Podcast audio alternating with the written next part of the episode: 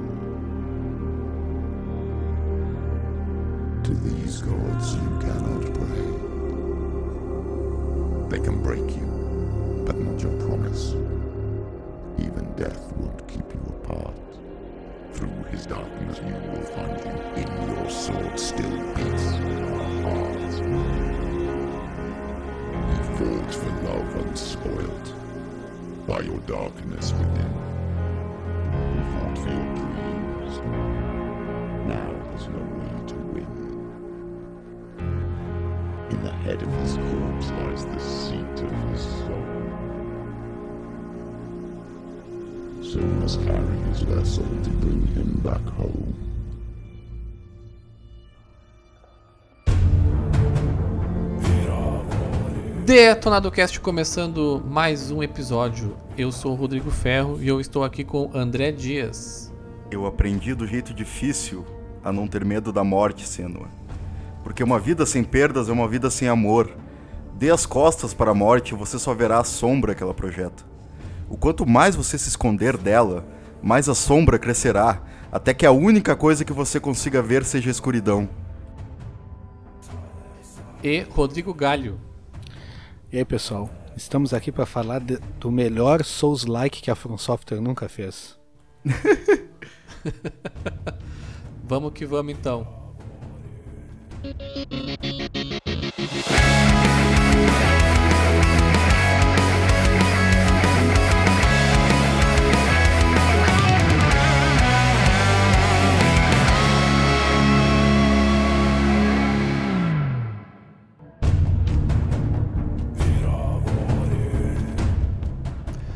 Antes de começar o nosso assunto principal, gostaria apenas de lembrar a todos nossas redes sociais, Twitter, Instagram, arroba DetonadoCast. Vocês podem nos seguir lá, nos mandar mensagens, sugestões. Também estamos na Twitch, twitch.tv barra DetonadoCast. Nos sigam lá para nos ajudar a gente a virar afiliado, por favor, help. E também nos acompanhem por alguns episódios nós estamos gravando agora em live, principalmente quando tem convidados. Ou algumas outras lives também, nós jogando, enfim. Ou qualquer papo furado. Nos sigam lá, vai ajudar bastante a gente.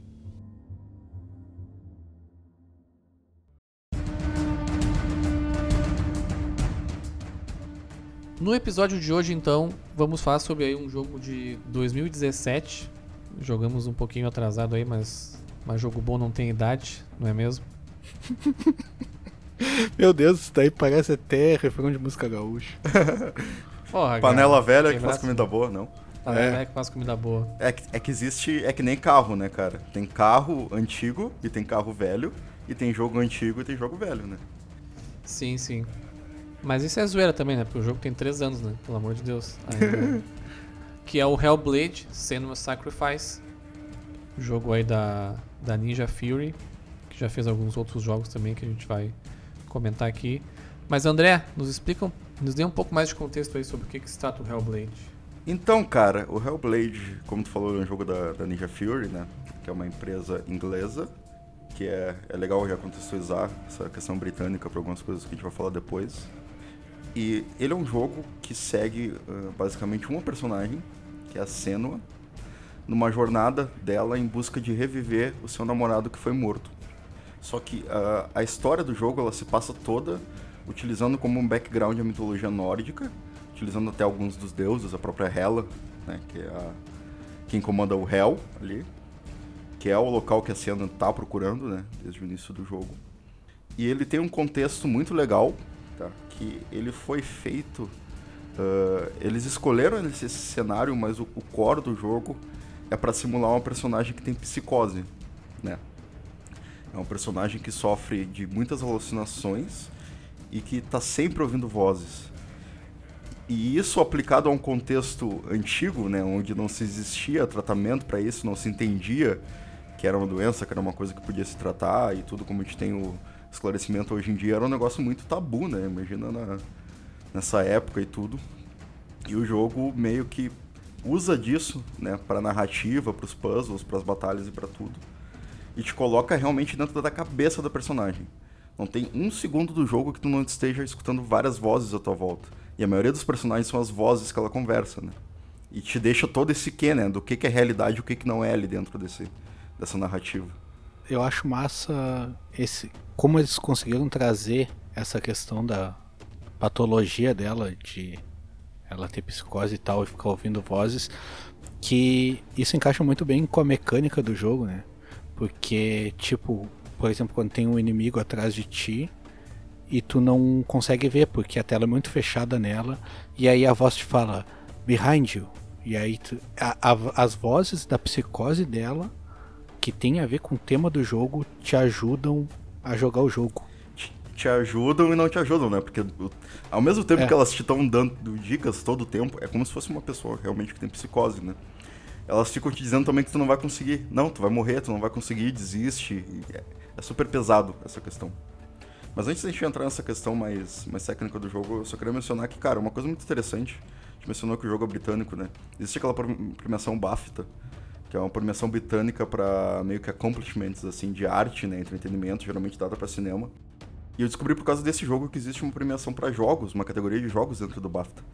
Então, para quem para quem acha aí que jogo não é arte, até a Academia Britânica aí já já tá provando o contrário. Vai tomar no cu quem acha que não é arte. e eles deram vários prêmios pro jogo, isso eu achei bem interessante. Ele jogou, ele ganhou como melhor realização artística, ele ganhou como Game Beyond Entertainment, que é tipo é um jogo que ultrapassa o entretenimento que já é muito interessante também. E ganhou como desempenho, enfim, várias coisas, e principalmente por causa da atuação também da atriz principal. A Melina Hudgens, um negócio assim. Que ela fez todo o motion capture e toda a atuação da cena dentro do jogo, né?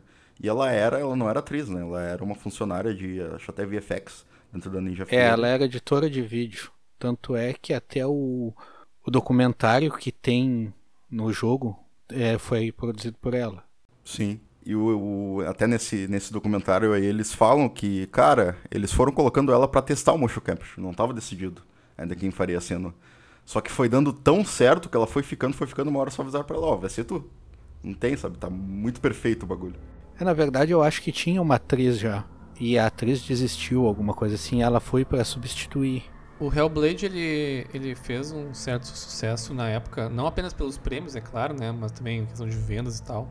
Ele é desenvolvido pela, pela Ninja Fury, né? Que era, já é uma, uma desenvolvedora mais, mais antiga, assim, né? Que já tinha um certo background na indústria, já tinha feito jogos como Bleeding Edge, Heavenly Sword, Enslaved também, que é um jogo de PlayStation 3. E um dos jogos né, de maior sucesso delas foi o, o reboot do Devil May Cry, né? De 2013, que muita gente conhece pelo, pelo DMC.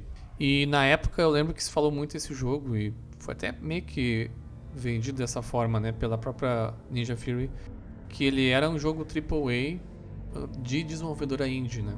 O que faz todo sentido, né, no momento que tu joga o, o jogo assim, né, ele, ele dentro do contexto ali que ele te coloca, tudo é muito bem feito com feito tu vê que é feito com bastante carinho, assim, muito detalhe, que realmente tu pensa que que é um jogo feito por uma equipe muito grande assim.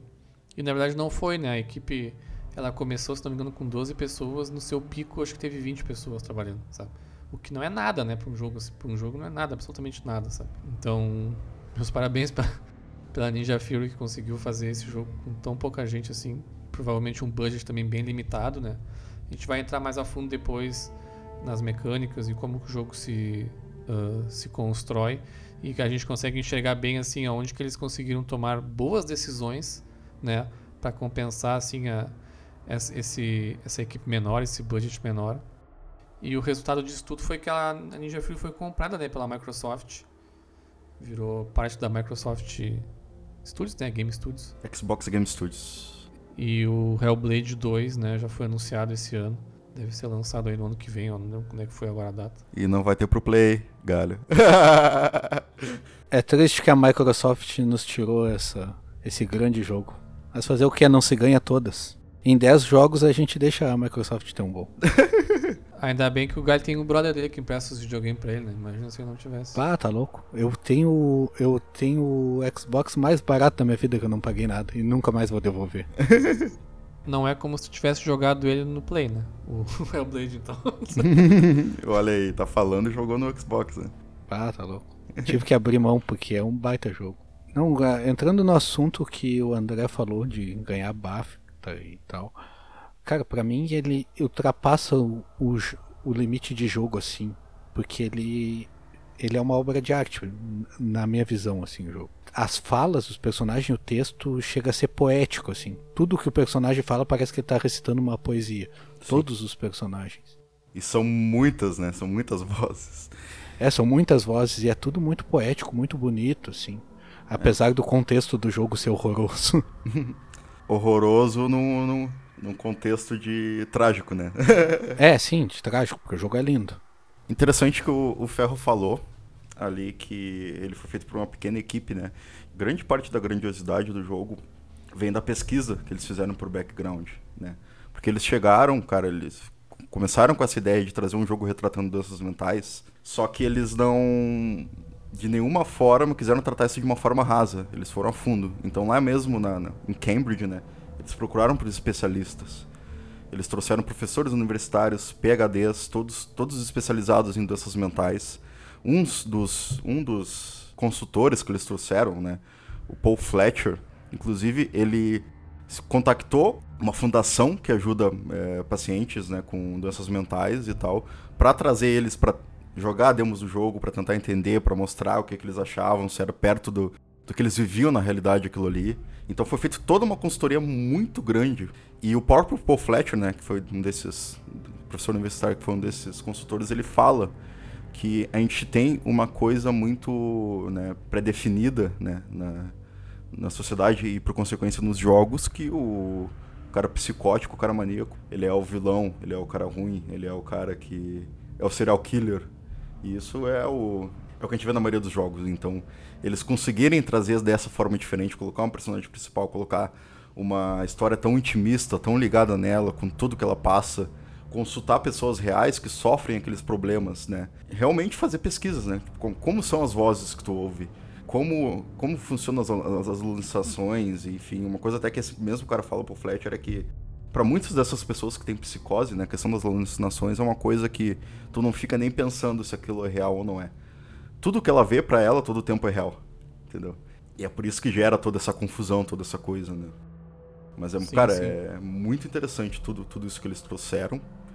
E vendo o making off, né? Pra, pra quem terminou o jogo, ele tá no, no menu do jogo, já pode ir lá e ver. E eles mostram todo esse processo com os especialistas, com todo mundo. Inclusive uma das especialistas que, que ajudou no desenvolvimento do jogo faleceu esse ano de Covid, né? Esse ano tá, tá bem complicado, mas.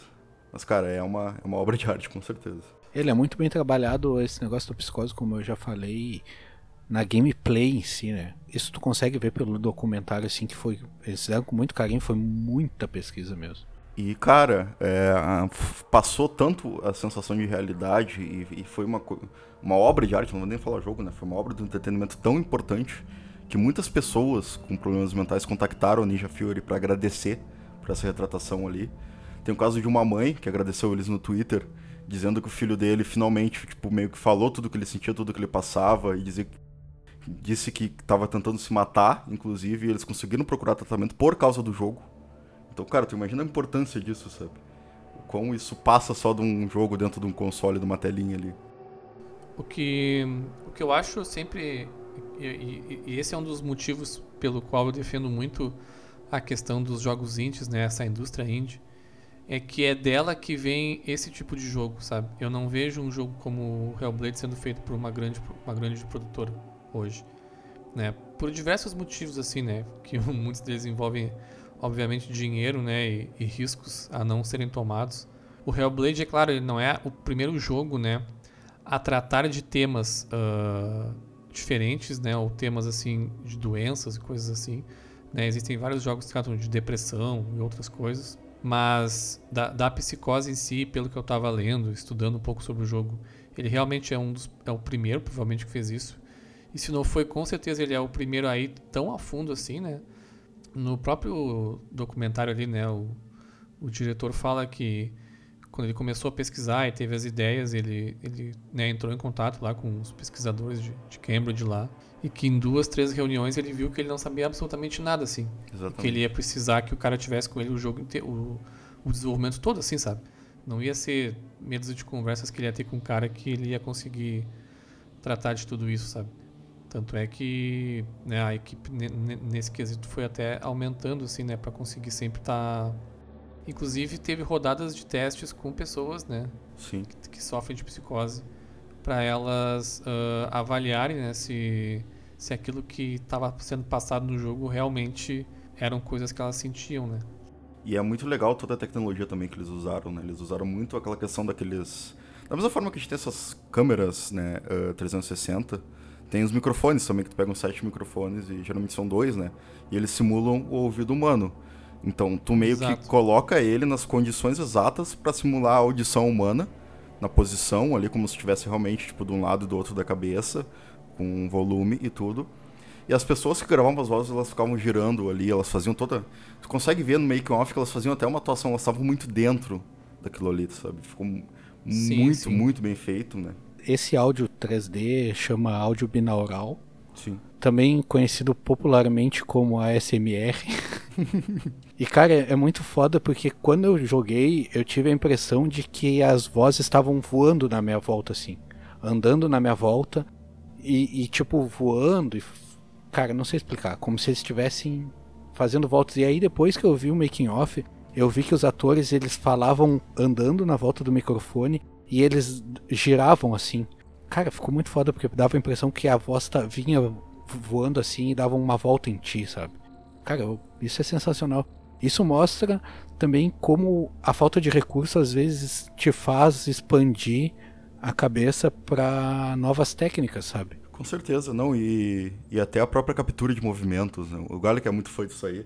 Ele deve ter adorado quando ele viu no vídeo que, cara, por exemplo, tem partes que ela tá andando num, numa tábua, alguma coisa que ela tem que se equilibrar, né? Eles faziam, cara, tudo de uma forma bem budget, mas ficou tão realista por causa da atuação da atriz e do, da, da, do quão fundo eles foram nisso, né? Tipo, cara, eles pegavam algumas caixas de madeira e colocavam ali e fazia ela ir se equilibrando e capturando os movimentos dela, né? Por exemplo, ou quando ela tava num mar de. num, num, pântano, né? Que ela, quando tu tá dentro da água num pântano, tu anda super devagar.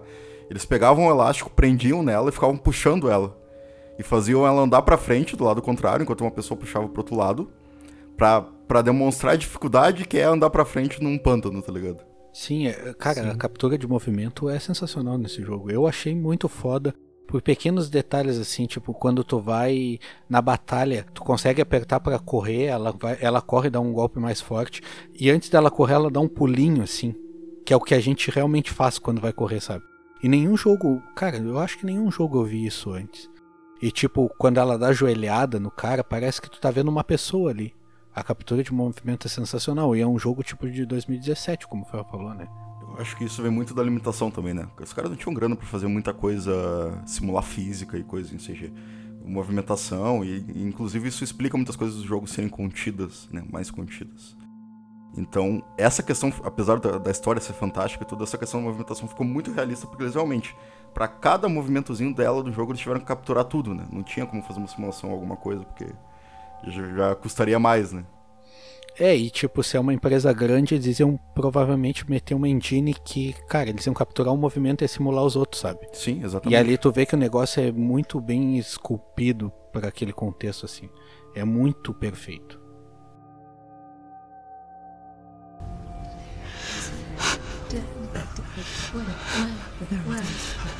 No!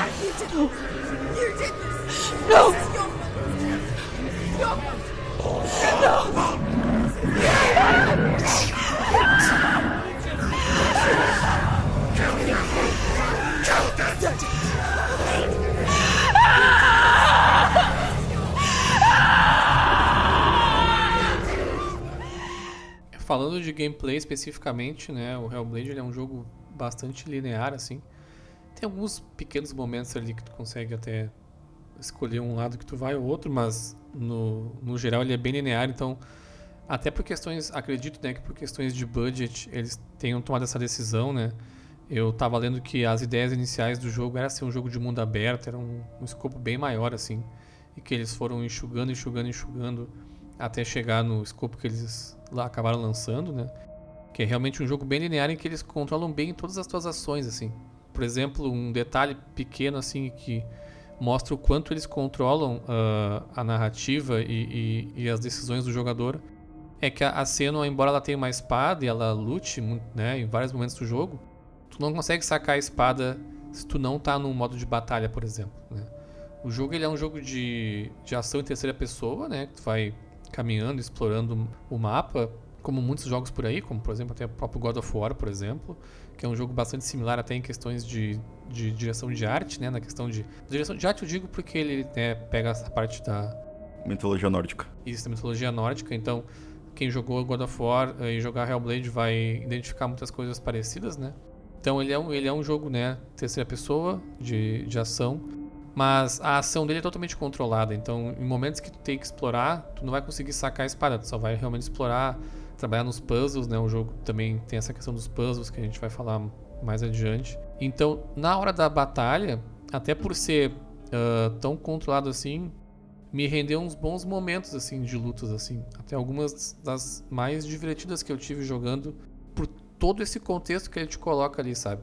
Da, da parte da psicose, né? Como o Galho comentou muito bem ali, uh, as vozes, né? Na cabeça da cena, elas interagem o tempo inteiro com, com a personagem, até às vezes com, com o próprio jogador. Nesse caso, né? Avisando se o inimigo está atrás e tudo mais. A trilha sonora, ela geralmente é muito, muito bem encaixada nessas batalhas. As ondas de inimigos também, elas vêm nos momentos certos, às vezes, muitas vezes até sincronizadas com a, com a música e tudo mais, então dá um contexto muito legal, assim. Que é um contexto que um jogo mais aberto, né, muitas vezes, em que o jogador pode uh, definir em que momento vai lutar ou tomar decisões diferentes, não vai conseguir. Então acho que foi uma decisão muito sábia assim deles, né, de com certeza economizar um pouco, né, deixando tudo muito mais controlado, mas ao mesmo tempo tendo esse controle, eles conseguiram entregar uma imersão muito maior, assim. Achei bem, bem interessante essa decisão deles, assim. É, e é bem foda esse negócio da voz, porque tem horas que as vozes conversam entre elas, sabe? Sim. Então, sim, tipo, tu. Sim. Geralmente num jogo tu vê que tá. Tu tá meio perdido e aí brilha alguma coisa, ou até aparece uma seta mostrando o caminho. E no Hellblade é massa que a voz fala pra outra, eu acho que ela deveria cruzar a ponte. Sim. Aí outra voz, ah, eu acho que ela não consegue. E aí as vozes na cabeça dela começam a se conversar.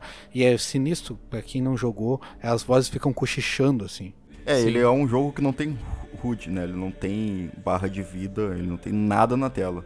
Ele nem tem um tutorial de controles, né? Pra ver os controles, você tem que pausar o jogo e ver a lista de controles ali no menu de pausa. Então, é. E isso eu acho que foi muito importante pra imersão, né? Porque realmente, como o Galho falou, tudo é pelas vozes. Né? As vozes te dizem o objetivo ao mesmo tempo que ficou te puxando para trás, né, dizendo que tu não vai conseguir, que tu é um merda. E tudo, tudo é guiado por isso, né? Isso cria uma imersão tão grande que tu, tu, tu é a Senua, né? Tu, tu meio que entra dentro da cabeça dela, né? E, e, to, e se torna até um jogo pesado, às vezes, né? Eu, é, ele é um jogo curto, ele tem 6 ou 7 horas, mas, cara, eu joguei em 3, umas duas ou três sentadas, porque, cara, depois de umas duas horas ouvindo voz na tua cabeça, é, realmente cansa. Então tu imagina as pessoas que sofrem disso, né? É muito complicado. É, e até os puzzles mesmo, tu tem um sistema de concentração, que ela para e se concentra, e aí tem, tem horas que para te achar o caminho certo, tu tem que parar, se concentrar e ver de que lado a voz tá indo e tu segue a voz. Sim. Isso aí eu achei muito foda, porque eu nunca vi em nenhum jogo. Sim, ele usa bastante, usam bastante essa questão das vozes mesmo. Inclusive, o jogo ele te ele trata o jogador como mais uma das vozes, né? Exatamente. Inclusive, uma das primeiras coisas do jogo ali é as próprias as outras vozes meio que dando boas-vindas, né? Essa nova é. voz, digamos assim, que tá chegando, que é um jogador. A própria cena, ela em algumas vezes no jogo olha para a câmera nesses momentos, quase que uma quebra de quarta parede ali. E, cara, arrepia a nuca, né? Quando ela olha, a atuação é o model dela é tão realista e quando ela olha pra ti, assim, é... eu não sei nem explicar, sabe? De tão bom que é, que é tudo ali. A atuação ela é incrível mesmo. A... Não me surpreende em nada. Eu me lembro de assistir ao vivo a, a atriz ganha. A atriz, nem se se chama atriz, se considera uma atriz, né? Porque não sei se ela trabalha com isso hoje ainda, mas. Ela fez o 2, né? Ela trabalha com isso É, hoje. é, com certeza. Se ela seguiu a carreira de atriz ou continuou como produtora lá, aquela. Mas enfim, ela ganhou. Eu tava vendo ao vivo The Game Awards na época e vi ela ganhando o prêmio. Na época eu não tinha jogado, né? Mas agora jogando eu entendo por que, que ela ganhou esse prêmio e, e mais do que merecido, assim. E um ponto interessante do jogo, e aí que entra nessa questão ah, das limitações, né? Que a equipe tinha e como que eles ah, conseguiram passar por cima disso é que de todos os personagens do jogo, a Senua ela é a única, pelo menos os personagens humanos assim, que tu vai realmente ver com, com muito close, com muita interpretação, ela é a única personagem modelada do jogo. Existem outros personagens que aparecem em determinados momentos. Um deles é o Druf. O Druf, que é um, um amigo da Senua que, que conta algumas histórias pra ela, principalmente histórias da mitologia nórdica. Então, em vários momentos do jogo, tu interage com alguns objetos que te, ele vai te contando essas histórias. E nos momentos em que ele aparece, muitas vezes em flashbacks né, dela, ele aparece como um vídeo, assim. Eles pegaram um ator, eles gravaram essas cenas né, em estúdio, e, a, e numa edição muito boa, assim, de, ali eles colo- colocaram eles em, em- como um vídeo mesmo. Então foi uma maneira bem criativa de passar por cima desse budget de ter que realmente fazer toda a modelagem 3D, todas as animações, toda a parte de das expressões faciais e tudo mais, eles conseguiram passar por cima disso fazendo pro vídeo. Eu achei bem criativo isso aí. Isso daí é muito foda porque é o seguinte: o problema geralmente que os jogos têm é a expressão facial, tanto tu modelar um rosto quanto a movimentação mesmo. Então eles fizeram isso perfeitamente porque o que, que acontece? Quando é um personagem que vai falar com ela, como esse daí que eu não sei pronunciar o nome, ou o Dillian, é um vídeo com um blur, assim, um efeito que parece que é uma visão dela, sabe? Então eles mataram isso da modelagem Sim. 3D com esse vídeo. E os inimigos, em contrapartida, eles não têm cabeça de pessoa, mas eles têm uma. Pra burlar essa questão da modelagem, da feição, eles botaram uma cabeça muito mais sinistra, que é tipo com galhos e. E cabeça tipo de esqueleto, assim como se eles estivessem usando uma máscara ou algo assim. E aí é muito foda, porque eles mataram dois coelhos com uma cajadada só, sabe? Eles não precisaram fazer modelagem. Basicamente, conseguiram concentrar tudo na Senua. Não, e cara, isso aí foi uma coisa que eu, pessoalmente, eu achei que deu um charme pro jogo. Pô, tá louco? Os inimigos são sinistros. Não, os, eu- no caso, os, os personagens gravados reais, né? Sim, os dois? E os inimigos, eu acho que vem muito dessa questão da cultura celta e viking, né? E é, Sim, eu acho que é. óbvio que, é, Tá- que é questão tá da muito. limitação, mas eles conseguiram encaixar nisso também, né? De ter as caveiras ali, né? os, os crânios de bichos mortos e tudo. Sim, sim, esse é o meu ponto, que eles conseguiram usar, botar dentro daquele contexto, sabe? Tipo, tu consegue analisar que da parte técnica foi um, um jogo de corpo ali pra não gastar tanta parte técnica, só que compensaram botando dentro do contexto do jogo. E sobrou budget pra modelar a Senua, que é o que importa, né? É, porque os inimigos com aquelas máscaras, cara, o jogo parece que tu tá sempre dentro de um pesadelo, é todo o tempo dentro do pesadelo, sabe? Os inimigos são sinistros, assim, com sangue, aquelas cabeças de galho e tal. E também tu consegue notar que os inimigos são muito maiores que ela no jogo, assim. Eles são. Sim. Ela é muito baixinha em relação a Sim. eles. Isso, cara, fica mais sinistro ainda, sabe? É, ele é um jogo muito imersivo e, e é- dá muito suspense, né? Tem horas que tu tem que fugir da escuridão, tem horas que tu, tem, tu tá no limiar da morte. E no início o jogo já te joga uma coisa ali, que eu acho que é a única vez que, que aparece alguma coisa escrita na tela, assim, para pro jogador em si, né? Tirando as legendas, é claro. Que ela tem toda uma questão do braço dela que começa a apodrecer, né? Isso é explicado na história e tudo. Só que cada vez que tu morre, aquilo ali apodrece mais e mais. E aparece uma frase na tela dizendo: se tu chegar, ah, se essa podridão chegar ao pescoço dela, tu vai perder teu save e tu vai ter que recomeçar todo o jogo. E isso já joga muito com o psicológico do É, jogador. isso foi uma né? polêmica porque teve relatos de usuários que morreram mais de 50 vezes e não teve a permadeath. foi uma polêmica que gerou no jogo. É aí que tá, o Permadeath não é real. E para ter uma ideia de como é poético, é, ele fala a frase The dark road will grow each time you fail. Tipo, a podridão vai crescer cada vez que você falhar, sabe? Ou como diria o Dutch lá, The Northmen said the dark road.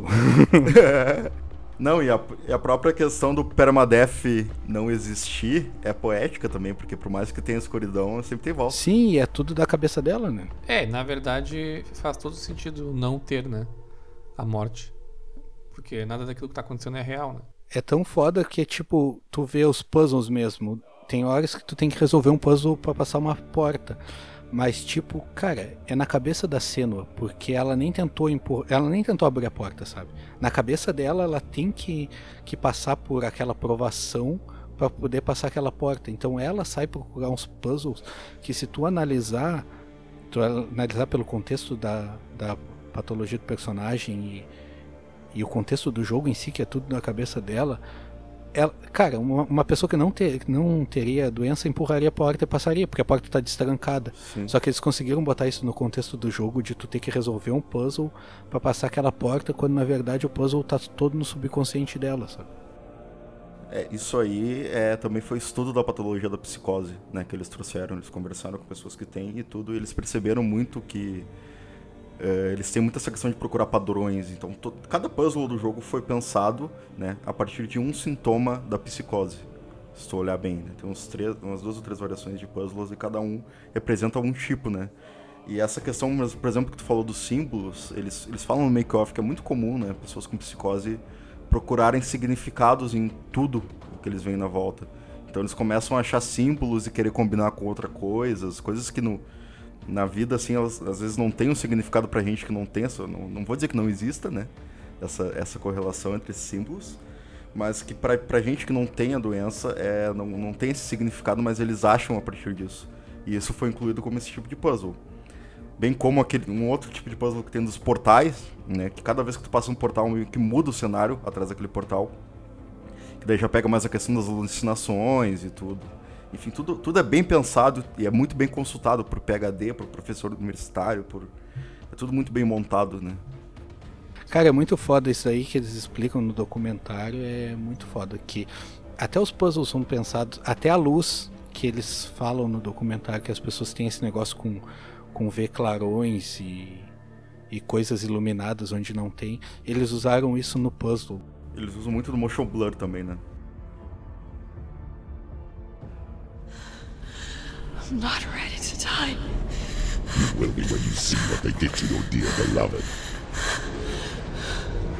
Oh.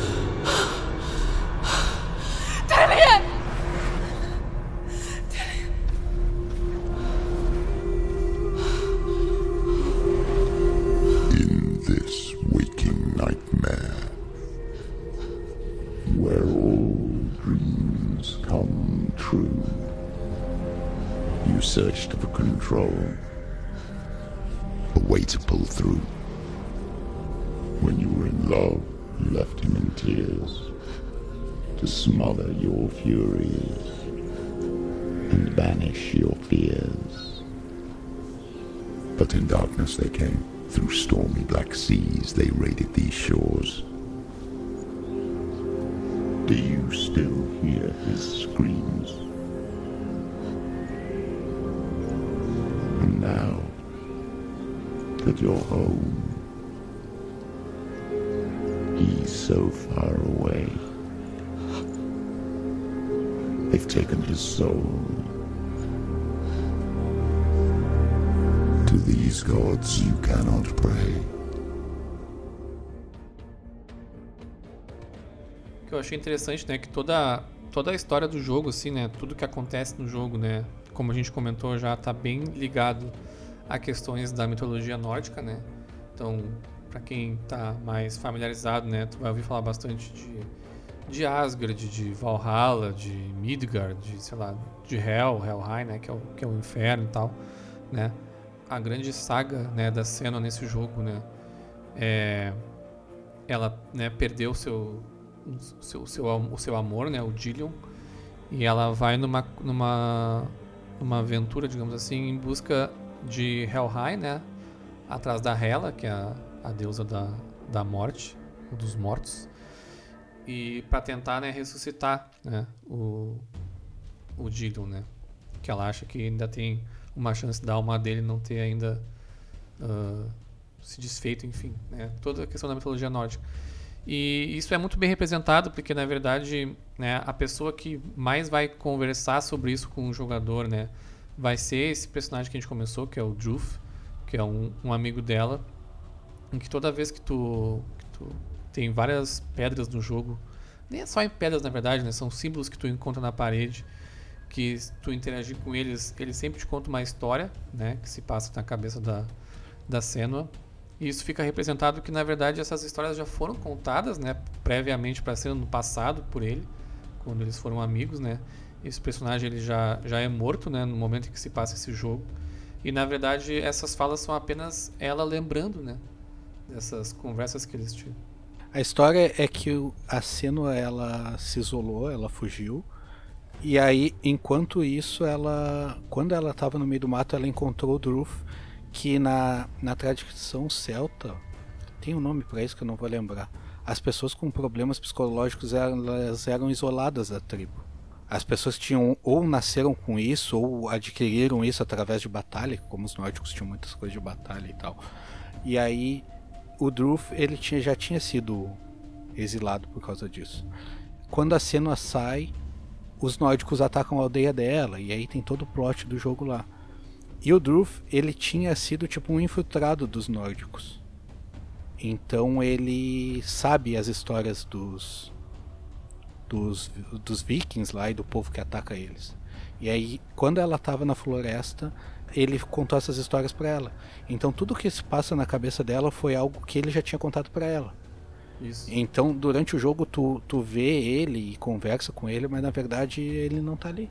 É, São tudo lembranças, né? É, Sim. tudo lembranças. Disse, é, e é legal que o Druff ele explica a parte nórdica e as lendas para ela, e o Dillion explica a parte da aceitação da doença dela e, e a aceitação do que ela é. Porque, tipo, ela foi zoada pelo pai dela, a mãe dela tinha essa doença também e tal. Até tem uma parte que o Dillion conta a história do pai dele, que o pai dele era cego e não diferenciava a luz e a escuridão. E aí levanta a questão que tipo, se alguém tem medo da escuridão, seria o caso de chegar de cegar essa pessoa, que tipo, que é para dizer para ela aceitar, tipo, ela não tem que que eliminar o que ela tem. Ela tem que saber viver com aquilo que é uma coisa normal. E é massa que ele sempre trata isso como uma coisa normal, né? E é fazendo referência a ela aceitar os medos dela e aceitar a condição dela. Eu achei bem foda isso. Porque, tipo, a gente tende a tratar isso como uma coisa não normal e o povo lá, tanto é que isolavam as pessoas com, com essa patologia e tal. E ele trata, diz para ela tratar isso e ela tem que se aceitar. E no fundo o jogo é meio sobre isso, né? É sobre a aceitação dela. Ela tentando entender também, né? Tudo isso. Né? Sacrifício de Senua, né? Isso, é. É, ela não entende muito bem. E o pai dela era um, um druida e tinha muito essa coisa de deuses, então botou muito na cabeça dela isso. Até isso a gente vê na realidade, né? Tipo, as pessoas fanáticas religiosas que têm um, um parente com algo assim sempre tenta levar para esse lado místico. E era o pai dela. Então o pai dela botou tanta maluquice na cabeça dela que ela acreditou, sabe? É, o pai dela era o equivalente ao religioso. Era uma pessoa religiosa, né? Uma pessoa que acreditava. Tipo... E a mãe dela tinha visões também, né? É, pessoa, pe pessoa religiosa é minha avó, ele era um maluco do caralho. Não, com certeza. É. Eu digo assim que eu digo que levava tudo para esse para esse lado, né? Sim, sim. A, ele chamava, né, a doença da mãe dela, que a princípio é a mesma, né, a psicose. Não sei se fica 100% claro qual era a doença, mas eu acredito que seja a mesma psicose. Chamava da, da escuridão, né? Tanto é sim. que ele não aceitava e por esse motivo a Senua uh, ficou isolada do mundo, né? Enquanto a mãe dela tentava tratá-la como uma pessoa normal né, tentar fazer entender também porque passava por isso. O pai dela, né, era totalmente o contrário. E foi justamente numa das escapadas que ela deu assim que ela conheceu, né, o o Dillion, inclusive numa das cenas mais bem dirigidas que eu já vi em games assim, que é quando ela encontra ela na árvore lá e tudo. Cena Sim, muito muito boa, é. Cara.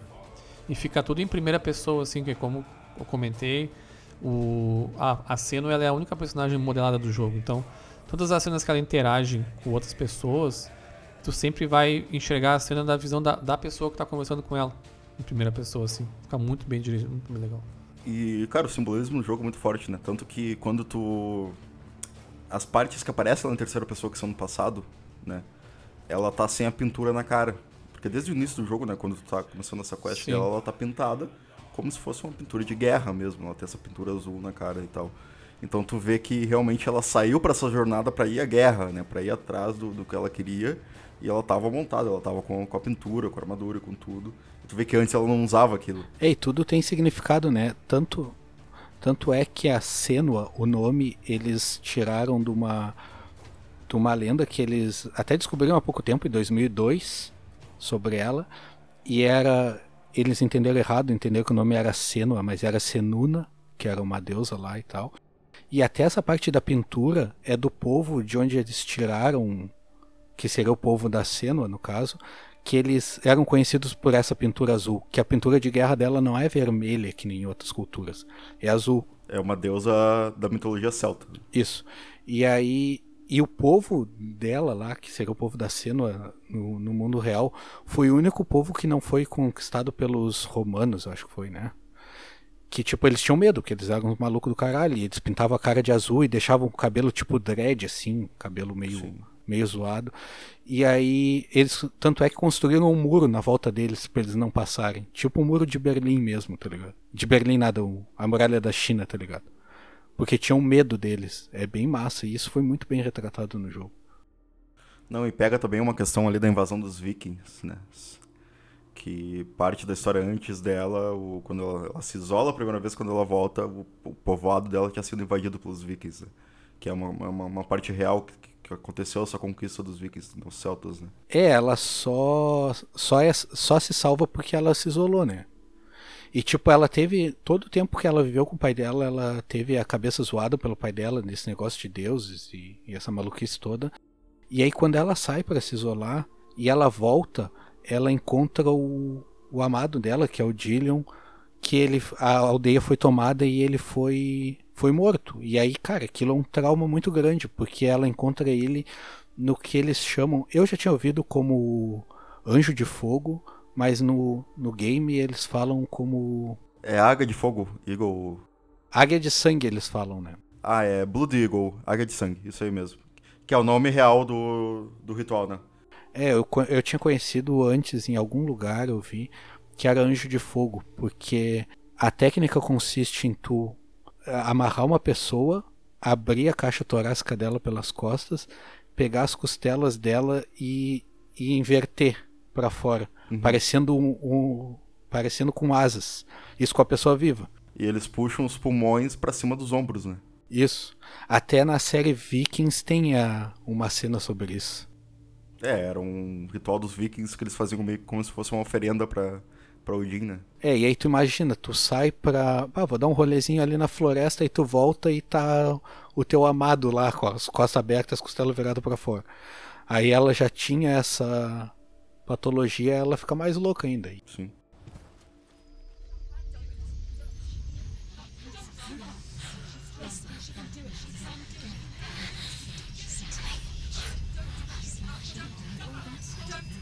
The darkness touched you.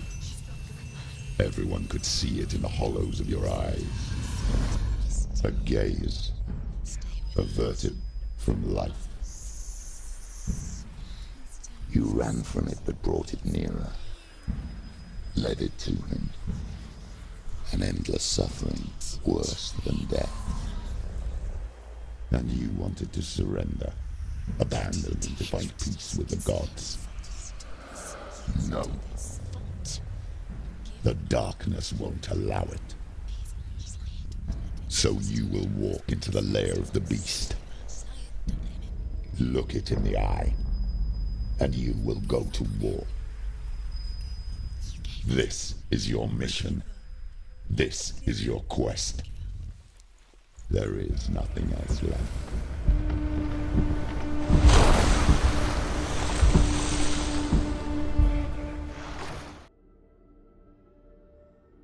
Um dos aspectos que eu acho bem legal que eles trouxeram pro jogo nessa questão das vozes é que até nem sei se tem alguma coisa na doença sobre isso, porque eu não sou psicólogo nem psiquiatra, não, não sei falar sobre isso.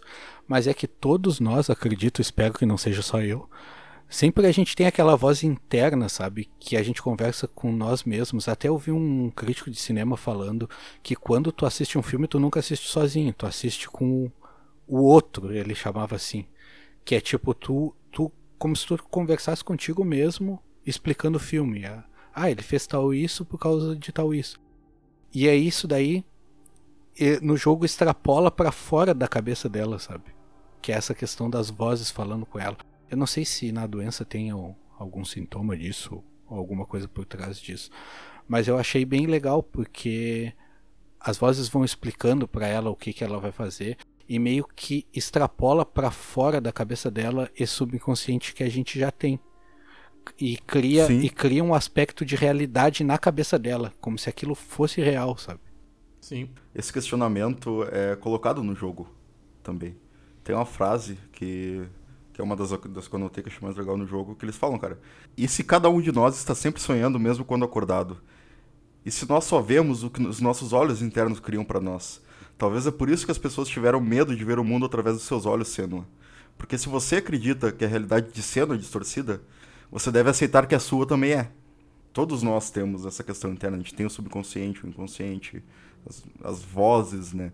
É que a, a patologia né, da, da, psicose, da esquizofrenia, é, extrapola isso, né? Criando múltiplas personalidades, várias outras coisas, mas... Cara, a gente sempre conversa consigo mesmo, né? Sim, exato.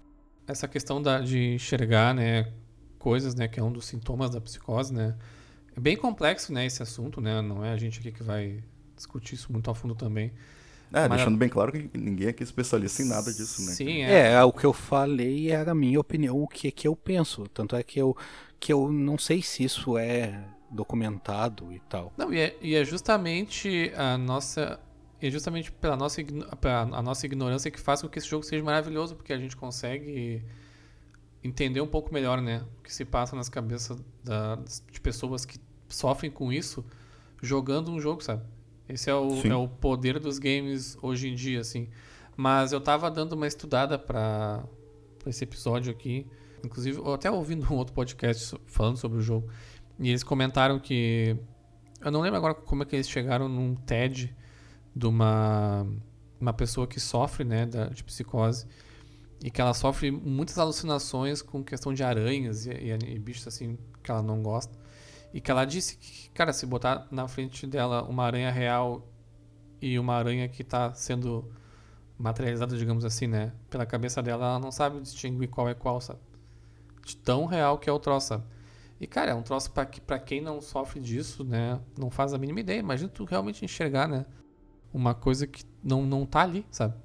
Ei, o jogo, então... o jogo emula muito bem a doença para nós que somos totais ignorantes no assunto, sabe? E, e, tu joga com a Senua, que também é uma ignorante no assunto, por mais que ela sofra. Então tu consegue. O jogo consegue emular para ti o que, que ela tá sentindo, ouvindo as vozes e vendo coisas, e tu não entende assim como ela não entende, sabe? É, foi o que os especialistas é, do, do consultores do jogo falaram, que é, a pessoa, ela não. Ela, que nem o, o Fel falou, ela não tem um discernimento da realidade ou não. Então, para aquilo ali, para ela, aquilo ali é a realidade e o jogo não te diferencia o que é realidade e o que não é dentro daquele contexto que tá ali. Então ele te coloca como se tu fosse a Senua, né? Ele não ele não te coloca numa posição que tá vendo ela ou te coloca na posição que tá passando exatamente por tudo que ela tá passando, desde as vozes na cabeça, desde as alucinações, desde tudo. Te coloca no lugar do personagem. Por isso que o jogo até se torna um pouco pesado às vezes para quem não, não sofre disso, né? Porque realmente coloca no lugar de alguém que tem essa patologia. É, eu fiz. Enquanto eu jogava, eu fiz um exercício e eu acho que é bem legal até o pessoal fazer, quem for jogar depois. Que eu tentei sempre imaginar o ponto de vista de fora da visão da cena. Tipo, essa questão das portas, que ela vê uma luz e eu sempre tentei pensar, cara, mas isso é da cabeça dela, sabe? Tipo, não tem aquela luz ali. Ela tá vendo, mas não tem. E tudo eu fiquei imaginando no cenário o que que. Como eu veria aquilo como se tivesse uma pessoa mesmo andando com ela e ela dizendo: Ah, ali tem um monstro. Não, mas aquilo ali é uma estaca, sabe? Tanto é que tem uma parte que tem uns enfeites em árvores, que é com cabeça de animais e tal. E os inimigos do jogo são iguais àqueles negócios ali. Então tu pode imaginar que, tu vendo na visão de fora, que enquanto que a Senua tá lutando com os personagens, tu pode tanto imaginar que ela tá só parada, imaginando tudo na cabeça dela, quando tu pode imaginar que ela tá batendo com a espada em árvores, sabe? Sim. E nesses enfeites que os, os nórdicos, os vikings botavam lá para assustar as pessoas, sabe? Então daqui a pouco a cena ela tá lutando com uma árvore, com um cavalete, sei lá, e ela tá imaginando que é um super monstro. E ela tá batendo com a espada naquilo, daqui a pouco ela nem tem espada na em toda a trajetória do game dela, sabe? Mas, cara, eu acho que isso vai muito da experiência pessoal do jogo para cada pessoa, porque eu, eu fui com uma mentalidade totalmente diferente. Eu entrei como se eu fosse ela e eu aceitei tudo que eu tava vendo ali como se fosse uma coisa real, porque para ela é, sabe? Tanto que depois que a gente todos terminamos o jogo, que a gente começou a discutir final, discutir história e tudo entre nós, vocês falaram essa questão de ah, nada daquilo ali é real e tal. Cara, para mim tudo foi real. Porque eu realmente entrei no personagem. Então eu acho que isso, isso difere muito do, do de pessoa para pessoa e como vai jogar. Isso é uma coisa interessante da arte também, né? Sempre é, tem várias é, interpretações. É foda pra caralho também. Exatamente. Mas eu entrei, cara. Pra mim, tudo aquilo ali era real, tá ligado? Sim, é a sim. grande magia da arte, né? Cada pessoa conseguir consumir ela de uma maneira diferente. É, eu fiz esse exercício. Então, tipo, eu consegui ver o jogo como a cena é só, só andando. Só uma pessoa andando na floresta, sabe? E passando por tudo aquilo ali, passando por ponte e tal. E aí as partes que tem o puzzle da ponte, da ponte quebrada e ela monta a ponte Cara, para mim, eu consigo ver como a ponte sempre teve ali. E a cabeça dela mostrava como se a, se a ponte tivesse quebrado, sabe? Eu entrei tanto nessa pira de, de realmente estar tá no lugar dela que naquela parte que tem uma parte mais pro final ali que tu que o puzzle, a mecânica do jogo, né, tu fugir da escuridão porque tem teoricamente tem um bicho na escuridão que quer te pegar, né? E tu tem que ir correndo para tochas e acendendo tochas e tal e ficar perto da luz o mais possível. Eu testei, Cara, eu ficava desesperado eu tava, ficava desesperado naquela hora, correndo e procurando lugar e tudo, porque eu tava muito dentro do jogo, muito dentro mesmo. Sim, eu não sim. tava vendo aquilo ali como se fosse algo da cabeça dela. Eu tava realmente no lugar dela ali. É, não, nessa parte eu tava bem imersivo também. E eu gosto de pensar até dentro desse exercício que essa questão da escuridão, isso o jogo nem te deixa claro, nem aparece em lugar nenhum, acho. Mas na minha cabeça, essa escuridão é porque, tipo, o pai dela, no, enquanto abusava dela, deixava ela trancada no escuro, sei lá. Então, essa escuridão pode ser um medo dela que ela extrapolou para fora da cabeça dela, sabe? Dentro Sim. da patologia dela. Tanto a questão do fogo, que ela tem medo de fogo e tal, porque o pai dela queimou a mãe dela viva e ela viu. Sim. Então ela ela trabalha isso como um inimigo durante o jogo. Isso é muito foda, cara. A escuridão é um símbolo muito forte ali, né? Porque, cara, a quantidade de, de significado que você pode tirar, né? A escuridão pode ser morte, pode ser isolamento, pode ser solidão, pode ser tristeza, pode ser, enfim, tudo, tudo o que uma pessoa com essa patologia geralmente sofre frente à sociedade, sabe? Sim. Sim, é bem foda. E é massa que cada um que joga tem uma experiência diferente e a gente trazer isso pra uma discussão é muito foda, sabe? Então joguem. É, joguem. É, joguem, vale a pena. E se quiserem me chamar para tomar uma cerveja depois da pandemia pra gente discutir sobre os jogos, estamos aí. Porque é muito legal, tipo, tu vê que o André teve uma experiência, eu fui com outra cabeça. Eu também entendi a parte imersiva do jogo, mas eu tentei fazer esse exercício. Até porque eu achei divertido de fazer esse exercício de pensar como seria aquilo. Sim. Por exemplo, na parte que tu tá, os inimigos, eles sempre são num salão fechado, geralmente redondo. E aí tu entra e ela saca a espada e luta. Aí eu sempre fiquei imaginando ela sozinha ali, sabe? Lutando contra ela mesmo e contra o eu dela, sabe? E os medos dela e tal. Aí eu achei bem foda esse exercício assim de fazer. E aí, cara, foi muito divertido para mim o jogo. Apesar de ser um jogo pesado, parecia que tu tá sempre num pesadelo, porque tu tá sempre na cabeça dela e ela vendo aqueles monstros. E os inimigos, para mim, eles me remeteram a um pesadelo mesmo, assim, tipo, eu achei bem sinistro, apesar de eles serem simples, dentro do contexto do jogo eu acho que é aí que tá a grande mensagem, né? Pra nós é um pesadelo, mas para quem sofre disso é terça-feira, né, cara? Sim, sim. é a questão de se colocar no lugar mesmo, né? Sim, sim, exato. Sim, criar empatia. E é massa que te dá até vontade de estudar esse negócio e buscar conhecer mais, sabe? Sim. Sim, com certeza. Tanto é que um ponto alto do jogo pra mim foi o documentário pós-jogo.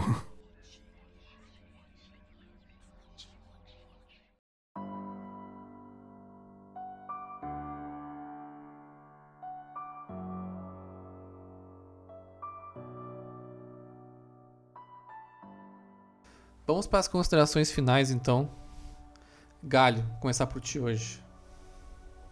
Cara, pra mim, como eu já falei durante o podcast, o jogo é uma obra de arte. É uma obra-prima, apesar dele não ser uma obra grandiosa, ele é perfeito dentro do contexto e do tamanho dele. Eu não vejo defeito nenhum no jogo.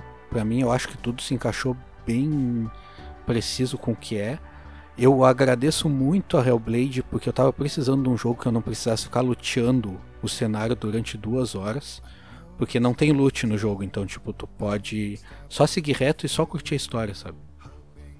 E aí, cara, pra mim é, como eu falei, tudo. Os diálogos do jogo, a escrita, tudo, cara, é uma obra de arte pra mim. É um jogo perfeito, joga e não vão se arrepender.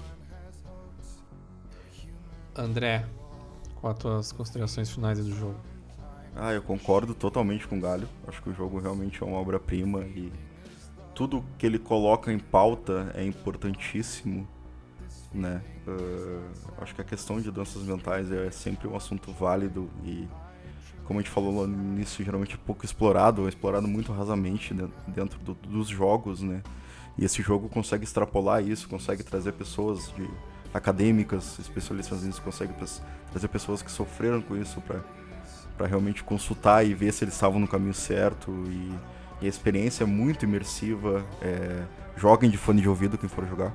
Não, não, não, tem como ser diferente, tem que ser jogado de fone de ouvido. Assim, não tem como jogar sem fone de ouvido, né? É, Isso a gente não essa... deixou bem claro. Nunca É. não. Eu acho que os problemas técnicos do jogo são tão pequenos é, perto da grande é, obra que ele é que, que nem afetaram nada pra mim, assim. eu- mais pro final eu achei um pouco as, as batalhas mais repetitivas e tal, mas é, não foi nada que estragou a experiência. A experiência foi maravilhosa. um dos com certeza é um. Eu não, eu não vou nem considerar como jogo, é uma das melhores obras assim que eu já pude apreciar. E, e é legal isso que o Goro falou, de. Ah, tu não precisa estar luteando, tu não precisa estar nada, porque às vezes é. A gente tá nessa coisa muito de jogos grandiosos, mundo aberto e não sei o que, 50 mil histórias paralelas e tudo. Às vezes tu quer sentar e curtir uma, uma bela história que seja um pouco mais que um filme, né? Que tu possa interagir, lutar e tudo, mas que não tem que te comprometer tanto a, a ponto de, de ter que estar upando e fazendo grind e luteando, etc. É, e até as batalhas repetitivas que o André mencionou não, não é que nem os jogos que a gente tem hoje em dia, sabe? Não, São não, bem menores. Perto. E na real, o, a parte repetitiva, cara, aqueles corredores cheios de monstros que tu ficava matando um atrás do outro, pra mim foi uma das partes mais divertidas do jogo. É, o sistema de batalha ele é gostoso, eu gostei bastante assim. Apesar de ser simples, ele é bem legal. E tu, Ferro, o que, que tu achou dessa coisa maravilhosa que é esse jogo? a pressão aí. Sem pressão. Até pegando um pouco do que o próprio André falou ali da individualidade de cada um, né, a- ao consumir o jogo assim. O Hellblade é o tipo de obra assim que que eu costumo ir entendendo e gostando mais até após assim eu, eu consumir, né? Independente de ser um jogo, às vezes até um, um álbum de algum artista que eu gosto ou um filme, uma série, enfim. Ah, eu jogo naquele momento, eu joguei o jogo na hora, né? Eu não, não desgostei nem um pouco. Ah, entendi muitas das nuances ali que tinham acontecido. Mas na hora assim não me pareceu, né, ah, essa obra de arte assim que o, que o Galho e o, e o André acharam. Achei um ótimo jogo, achei muito bem executado. Né? É incrível mesmo, impressionante o que eles fizeram com tão poucas pessoas e provavelmente com, com um orçamento bem pequeno mesmo. Mas como eu disse, conforme eu fui ah, entendendo melhor do jogo, até estudando um pouco né, pro, pro podcast ah, e ouvindo, e a- até agora durante aqui a, a gravação, né, ouvindo outras opiniões e, e até falando coisas que eu até já nem, nem, nem tinha pensado antes e na conversa acabei pensando assim. Essa obra ela vai crescendo cada vez mais assim para mim, num ponto que eu até tenho vontade de jogar mais uma vez agora com já com o background de ter finalizado o jogo já entender 100% do que, que os desenvolvedores pensaram, né? Uh, tentar pegar mais nuances assim que enquanto eu estava jogando eu não eu não peguei. Mas cara, é um é um puta de um jogo, né? A, a Ninja Fury fez uh, realmente um, uma coisa extraordinária com com o que eles tinham. O jogo ele ele não chega a ser repetitivo, porque quando começa a ser repetitivo ele acaba, né? Porque ele tem um tamanho certo ali, eu acho. É, eu cheguei a ver depois gameplays ali no YouTube, o pessoal chega a terminar em 4 horas e meia, né? Se conseguir fazer tudo bem rápido. Então eu diria que é um jogo aí entre 5 e 6 horas de gameplay, né? O suficiente para tu ficar dentro, imersivo naquele contexto ali e conseguir aproveitar. Eu acho até que um jogo no nível de imersão que ele tem, né? Se ele fosse muito grande, ele ia ficar muito maçante, né? E cansativo de jogar assim.